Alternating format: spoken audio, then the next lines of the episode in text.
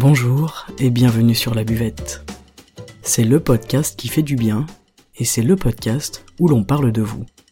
Je m'appelle Margot Bussière, je suis coach de vie humaniste et à travers ce podcast, je vous accompagne vers un mieux-être, un mieux vivre, un épanouissement intérieur ainsi qu'un éveil de votre conscience et pourquoi pas de votre spiritualité. Je vous remercie d'être là aujourd'hui et je vous souhaite une excellente écoute.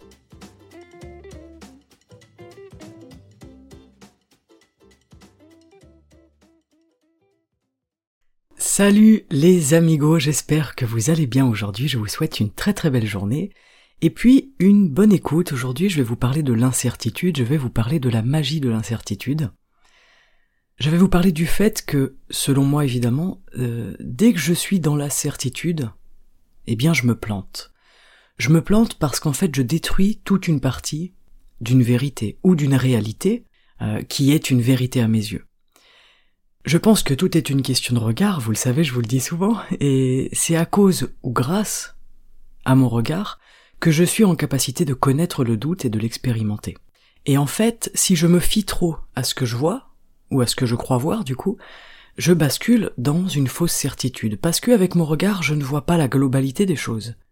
Je ne vois que ce qui entre en moi et qui passe à travers mes filtres. Ces filtres, ils sont propres à chacun en tant qu'individu, ce sont les filtres avec lesquels je regarde chaque instant de ma vie, chaque événement, chaque être vivant, chaque couleur, chaque comportement, chaque parole, chaque attitude, chaque geste.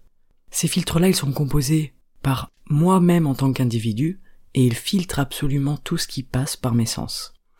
Donc aujourd'hui, je voulais vous parler d'incertitude parce que l'incertitude, c'est quelque chose qui nous fait peur. En tant qu'être humain, on a ce besoin constant et un petit peu égoïste ou égotique du coup, euh, d'être certain ou certaine des choses. C'est le fameux j'ai besoin de savoir, j'ai besoin d'être sûr. Mais pourquoi est-ce qu'on a ce besoin-là?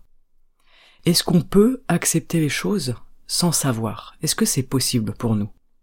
Ce sont pour l'instant des questions ouvertes et euh, vos réflexions euh, à ce sujet ont bien évidemment tout autant de valeur que le podcast que je suis en train de vous faire. Cette idée de l'incertitude et de la certitude, elle rejoint la question de ce que je vois, la façon dont je vois les choses. Donc ça rejoint vraiment la question du regard que je pose sur moi, que je pose sur la vie, que je pose sur ma vie et sur tous les événements, les situations que je rencontre. Mais là où on va aller un petit peu plus loin dans la réflexion aujourd'hui, c'est euh, en ce qui concerne ce que l'on ne voit pas. C'est en ce qui concerne l'invisible. Et cet épisode finalement, il va nous parler plus de ce que l'on ne voit pas que de ce que l'on voit. Dans l'incertitude, je laisse la place à l'invisible. Dans l'incertitude, je laisse la place à l'immatériel, je laisse la place à quelque chose d'autre, de plus grand que moi, en dehors de moi-même, et à la fois présent aussi en moi également. On a cette part d'invisible, cette part d'immatérialité qui est présente en nous. Hein. Le simple fait d'avoir des pensées, par exemple, c'est quelque chose d'immatériel et d'invisible. Et pourtant ça existe. En tout cas selon notre regard, évidemment. Mais qu'est-ce qui prouve qu'une pensée existe? Est-ce que c'est le fait de mettre des mots dessus? Ok, c'est possible. Est-ce que je pourrais formuler des mots sans penser? Est-ce que je pourrais avoir une pensée sans avoir d'émotion? Est-ce que je pourrais avoir une pensée sans avoir mes organes d'essence, etc. Ça, c'est encore une fois des questions ouvertes. Bref, dans l'incertitude, je laisse la place à la vie dans sa globalité, et pas seulement à ce que je perçois à travers mes filtres, pas seulement à ce qui m'arrange de voir. Quand je vis dans la certitude absolue, en fait, quelle est la place de cet invisible? Quelle est la place de cette immatérialité?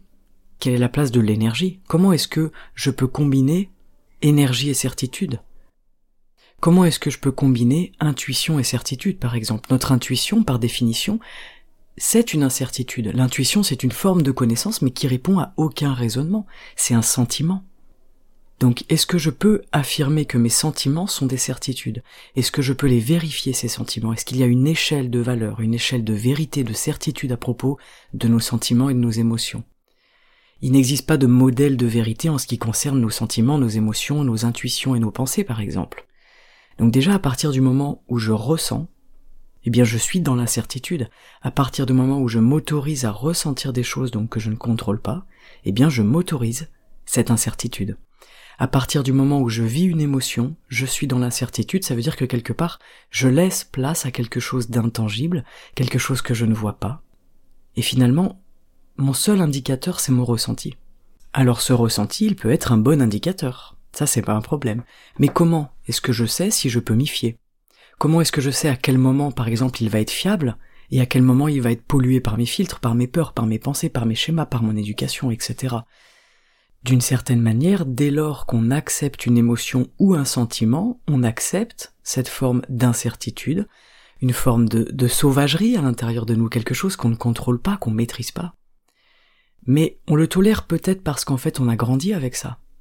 C'est une habitude, c'est un fonctionnement, alors certains vont le tolérer plus que d'autres, certains vont être envahis et emportés par leurs émotions, peut-être aussi parce que ils n'ont pas encore intégré l'importance de cette incertitude, la nécessité de cette incertitude. Peut-être qu'on subit nos émotions à partir du moment où on cherche à les contrôler, à les maîtriser, à les rendre fiables, comme si on cherchait à ce qu'elles correspondent euh, en fréquence, en degré, en intensité et en mouvement, à un schéma qui serait mentalement prédéfini.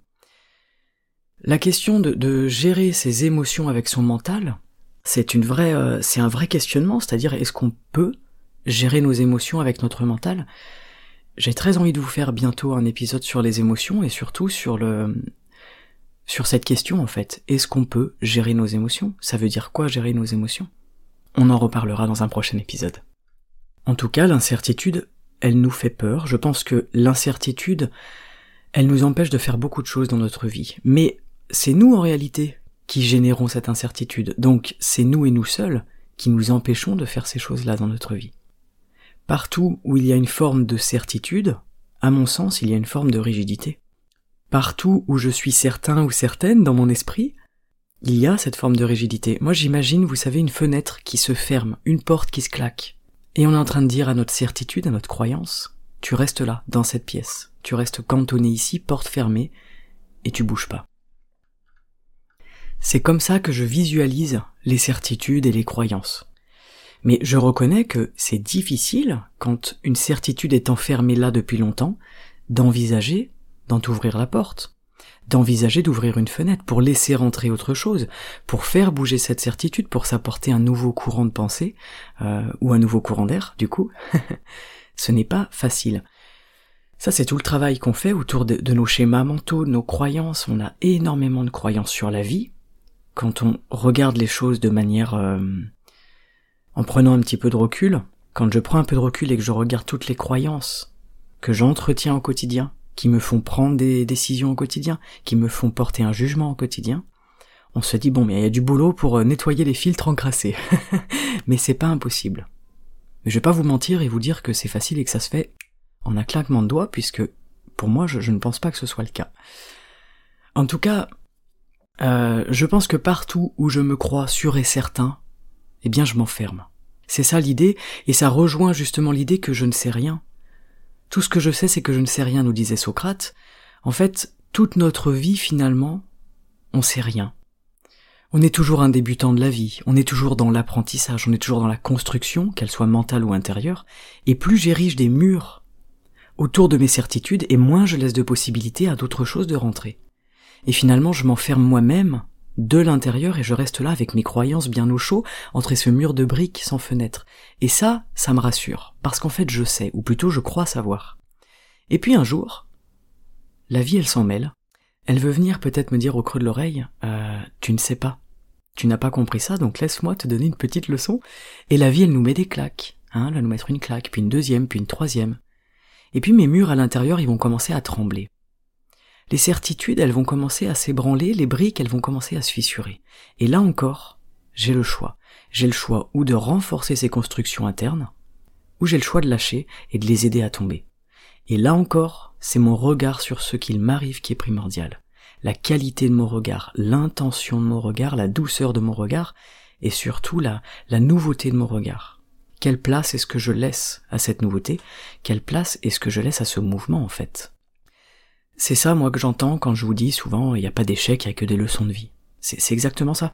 C'est-à-dire qu'on va s'en prendre des claques, on s'en prend tous. je pense qu'on s'en prendra jusqu'à la fin. Euh, ok, j'ai le choix de voir ça comme un échec et du coup de renforcer ces murs-là. Partout où je vois des échecs, je suis en train de renforcer des croyances et des certitudes sur le fait que je suis nul, que de toute façon j'y arriverai pas, qu'il y a une bonne façon de faire et une mauvaise façon de faire et que moi j'ai toujours pas compris comment faire. J'ai le choix de faire ça. Ou j'ai le choix justement de le prendre comme une leçon et de me dire, ok, c'est quoi le mur de briques que je peux faire tomber à l'intérieur là? C'est quoi le message? C'est quoi l'apprentissage? Qu'est-ce que je vais tirer de cette expérience?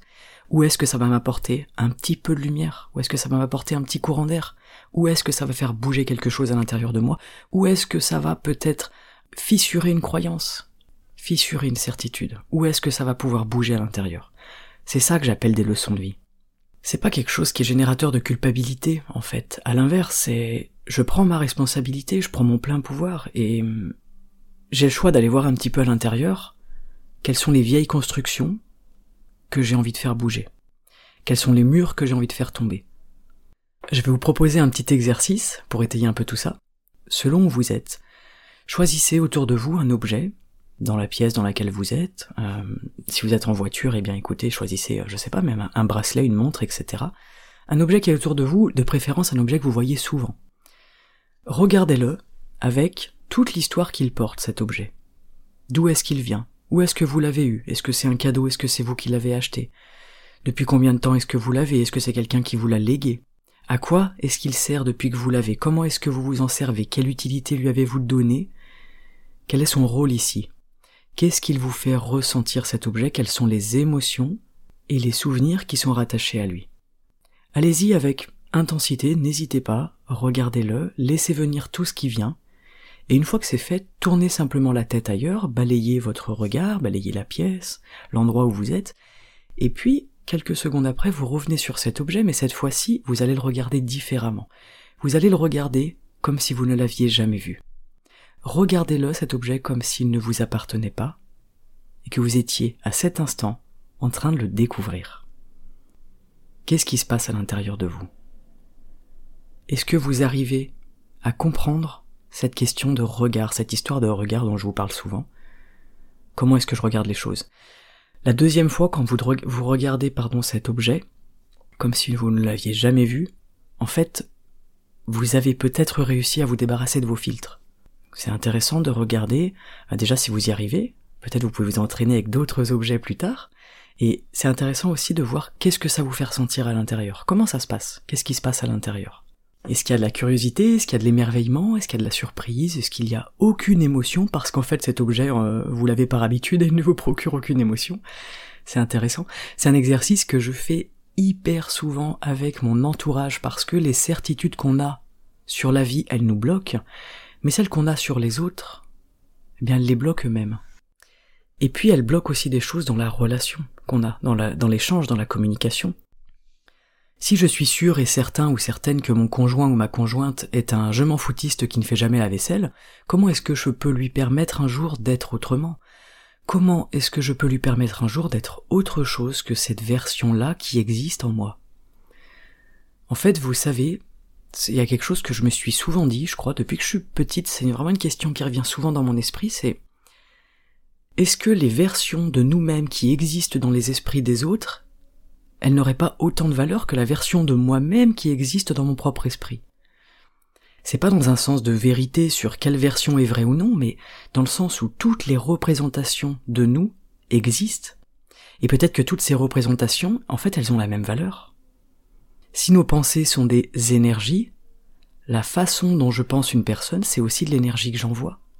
Et que je lui envoie en lui disant, indirectement et inconsciemment, tu es comme ça. C'est un petit peu ce qu'on retrouve aujourd'hui dans l'éducation positive. Alors ça a ses limites, et moi je suis pas très fan des extrêmes. Mais entre élever un enfant en lui disant, tu es capable de faire les choses, euh, tu as telle valeur, etc., telle, qualité, telle capacité, et élever un enfant euh, en lui mettant des coups de pied aux fesses et en lui disant que c'est un moins que rien, il est évident qu'on va induire deux personnalités différentes. Et encore, là, on parle d'un mode d'éducation, mais je pense que ne serait-ce que la représentation qu'on a d'une personne influe sur sa vie à elle, influe sur qui elle est, influe sur ses comportements. Du coup, avec mes certitudes intérieures en tant que personne, à propos de moi et les certitudes intérieures que j'ai à propos des autres, je conditionne, j'enferme. Je m'enferme et je me conditionne moi-même, mais j'enferme et je conditionne l'autre aussi dans cette représentation. Et finalement, je laisse plus la place pour une nouvelle version, pour une mise à jour, on va dire, pour ce courant d'air qui pourrait exister, avec ne serait-ce qu'une minuscule fenêtre qui serait installée dans mon mur de briques. Et peut-être que les visions qu'on a des autres, finalement, les conditionnent à représenter cette vision-là, à y répondre, à s'y conformer. Du coup, la certitude me dessert moi-même, mais elle dessert l'autre aussi parce qu'elle est enfermante. Je trouve que c'est très très très intéressant de, de se poser la question, comment est-ce que je vois l'autre? Comment est-ce que l'autre, il est représenté dans mon esprit, avec mes filtres, avec mes croyances encore une fois, avec mes schémas. Donc, l'exercice de l'objet, vous pouvez vous amuser à le faire avec vos proches. Regardez-les comme si vous ne les aviez jamais vus. Regardez-les comme si vous ne les connaissiez pas. Regardez-les comme s'il n'y avait aucun bagage, aucune histoire entre vous, aucun souvenir, aucune croyance. Et donc, aucun jugement. Moi, c'est un jeu que je fais souvent et ce qui ressort, donc c'est personnel à moi, ce qui ressort en général, c'est un, c'est un sentiment d'amour. Je, ressens beaucoup d'amour du coup pour ces personnes-là quand je fais ce petit jeu, et je ressens beaucoup d'admiration et d'émerveillement. J'adore faire ce jeu. Je le fais super souvent. Vous me direz si vous essayez, euh, si ça vous parle, si ça vous plaît, et, et puis ce que vous ressentez. Hein, on ressent certainement pas tous les mêmes choses, mais vous pouvez essayer, regarder leur visage, regarder leurs yeux. Que disent leurs yeux? Regardez leur bouche, regardez leurs oreilles, regardez leur sourire, leurs joues, leurs mains, leurs gestes, leurs paroles, leur attitude physique, leur corps, leurs vêtements, etc. Regardez-les dans leur globalité, en faisant fi au maximum de tout ce que vous croyez savoir à propos d'eux. C'est extrêmement libérateur parce qu'en fait, d'une certaine manière, on se libère grâce à notre regard. On se libère nous aussi des attentes qu'on peut avoir vis-à-vis de l'autre. C'est énorme les attentes qu'on a par rapport à l'autre. Mais du coup, on va aussi lui ou elle le libérer de nos propres attentes parce qu'en fait aujourd'hui je suis en capacité de te regarder dans ta globalité, de te regarder comme tu es et pour ce que tu es vraiment, sans mes croyances, sans ce que je crois savoir de toi. Parce qu'on croit savoir beaucoup de choses sur les autres, on croit savoir quelles sont leurs qualités, quels sont leurs défauts, mais, on n'en sait rien. Je pense sincèrement qu'on n'en sait rien. Et hum, on va être sensible à telle qualité ou tel défaut, encore une fois, par rapport à nos filtres et à nos schémas. Et puis ensuite, une fois que vous aurez fait euh, le petit exercice avec d'abord un objet, ensuite un proche, eh bien je vous invite évidemment à faire cet exercice face à vous-même. C'est pas facile. c'est pas facile, c'est pour ça qu'on va commencer à s'entraîner d'abord avec un objet, il y a beaucoup moins d'applications euh, émotionnelles et personnelles, ensuite avec une tierce personne, et ensuite face à nous-mêmes. Regardez-vous. Regardez dans le miroir votre reflet en lâchant vos certitudes à votre propos. Regardez-vous dans le miroir comme si vous étiez face à un inconnu ou à une inconnue, simplement là devant vous. Regardez vos yeux, regardez vos joues, regardez vos oreilles, votre bouche, votre sourire, votre cou, votre posture, votre corps, vos mains, vos attitudes, votre souffle. Et essayez de mettre de côté pour une minute vos certitudes à propos de vous-même, et aimez-vous dans la magie de l'incertitude. Vous ne savez plus qui est là devant vous, car vous n'avez plus connaissance de l'histoire de cette personne. Vous la regardez avec du recul, avec douceur, avec curiosité. Et vous avez peut-être envie de comprendre qui elle est. Qui elle est profondément? Que disent les traits de son visage, que dit sa peau, que racontent ses yeux? A-t-elle des cicatrices, a-t-elle des blessures, des marques sur la peau? Des rides, des grains de beauté, des taches de rousseur?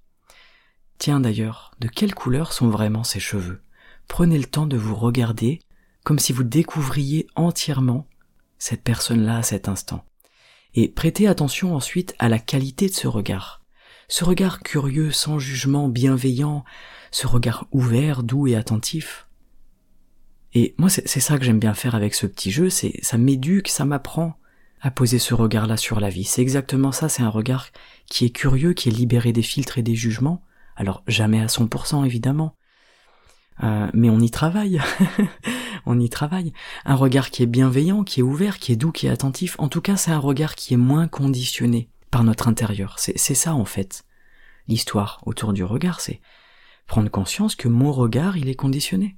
Et c'est ok, c'est normal. Ce n'est pas toujours facile, mais je pense que plus on s'éduque à le développer ce regard-là, et plus on l'autorise à exister, et je trouve que c'est un beau cadeau qu'on se fait à soi, mais c'est aussi un beau cadeau qu'on fait à l'autre, parce qu'en fait, quand on est en capacité de regarder l'autre et de le voir pour ce qu'il est, je trouve que c'est un cadeau exceptionnel. Je sais pas vous, mais moi, quand je rencontre des gens, qui arrive à vraiment me voir pour ce que je suis, je suis extrêmement touché, je suis ému. Et je me sens libre d'être qui je suis. Je trouve que c'est un beau cadeau qu'on peut se faire euh, entre, euh, entre êtres humains, entre êtres vivants. Et c'est peut-être la, la, petite pierre qu'on peut mettre euh, à l'édifice de la société, de l'humanité, de la, de la communauté, hein. C'est-à-dire que chacun, en travaillant un petit peu sur nous de notre côté, on va aussi permettre quelque chose de plus grand. Et on va aussi peut-être permettre un peu plus de fluidité, d'amour. Parce que avec ce regard-là, je permets à l'autre d'être qui il est, mais du coup je lui permets aussi de s'aimer pour ce qu'il est. Et d'arrêter de répondre à des attentes, ou en tout cas, d'arrêter de se conditionner par rapport au regard que nous on peut porter sur lui. Voilà, j'espère que vous m'avez suivi sur cette histoire de, de regard.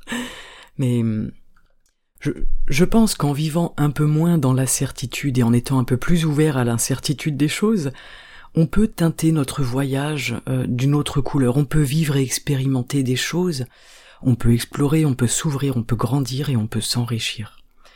D'ailleurs, ça me fait penser au film euh, avec Jim Carrey, Yes Man. Alors je sais pas si vous l'avez vu, hein, le...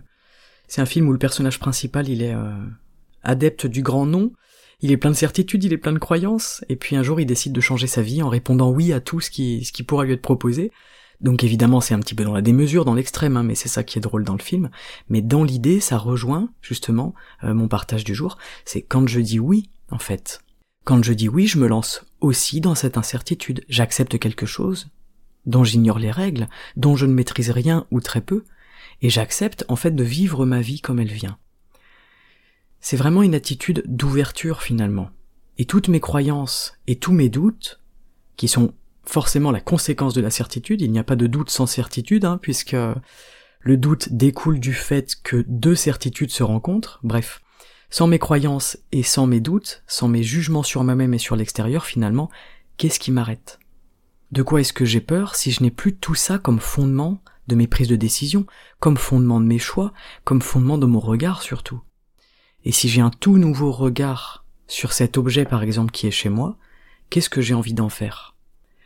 C'est intéressant parce que parfois on garde un objet qu'on n'apprécie pas particulièrement mais parce que c'était un cadeau. Et ça c'est une certitude, je dois le garder parce que un tel me l'a offert. Et je suis déjà en train d'affirmer que la personne qui m'a offert le cadeau se retrouverait peinée que je m'en débarrasse. Mais en réalité on n'en sait rien. Ça c'est un exemple d'une certitude. Et quand je regarde cet objet sans le bagage qu'il y a derrière, qu'est-ce que ça me fait? Qu'est-ce que j'ai envie d'en faire de cet objet? Quel est le sens de cet objet chez moi, par exemple? C'est difficile, hein, ce travail, c'est très difficile de de changer notre regard, mais mais c'est possible. Toutes ces, rééducations du regard, c'est c'est pas évident. Ok, mais j'espère que en vous partageant de temps en temps des petits exemples comme ça, ou en tout cas en étayant ma pensée, peut-être que ça pourra vous apporter un point de vue différent. Et moi-même, je ne suis même pas certaine de ce que je vous avance ici, je ne suis pas dans la certitude pour le coup, et partout dans mon podcast, je ne suis pas forcément dans la certitude, par contre au fond de moi, ce sont des choses qui vibrent très fort, ce sont des choses qui font sens, et c'est suffisant pour vous le partager. Mais je reste ouverte à l'idée que peut-être demain mon regard va changer à nouveau sur ce sujet, et que mon avis soit différent, que les choses bougent à l'intérieur, et c'est ok, c'est même plutôt bien, parce que c'est la vie et c'est ça le cheminement, je pense. Ça rejoint la question de la légitimité. Ça veut dire quoi se sentir légitime? C'est être sûr et certain qu'on a le droit de faire ce qu'on fait? Mais je pense que si on attend d'être légitime, on ne fait rien. Et on fera jamais rien. Mais si je garde en tête cette capacité à l'incertitude, là en revanche, je pense que on peut accomplir de belles choses parce qu'à l'intérieur de nous, justement, une partie sera toujours ouverte à casser un nouveau mur, sera toujours ouverte à l'idée de faire de la place de la place pour de nouvelles réalités, de nouvelles informations et un nouveau regard. Et donc à l'intérieur de nous, un esprit souple et fluide va pouvoir régner en toute liberté. Je pense que c'est euh, c'est une bonne chose cette incertitude et c'est normal des fois dans notre vie qu'on ait besoin d'être sûr et certain de certaines choses pour faire des choix. Mais c'est intéressant de faire un choix en n'étant pas vraiment sûr ou pas vraiment certain ou certaine. Ça peut donner des, chemins de vie qui sont vraiment intéressants. Voilà pour cet épisode sur l'incertitude, donc vous aurez compris que derrière certitude sont intégrées évidemment les notions de croyances, de croyances limitantes, de schémas mentaux, etc. Ce sont toutes les constructions intérieures que je considère comme des vérités absolues. Et le but c'est de réussir à les déconstruire. Et ce qui est intéressant, c'est que là où le doute peut nous diviser intérieurement, eh bien, la certitude, à mon sens, elle peut réellement nous bloquer, elle peut nous figer.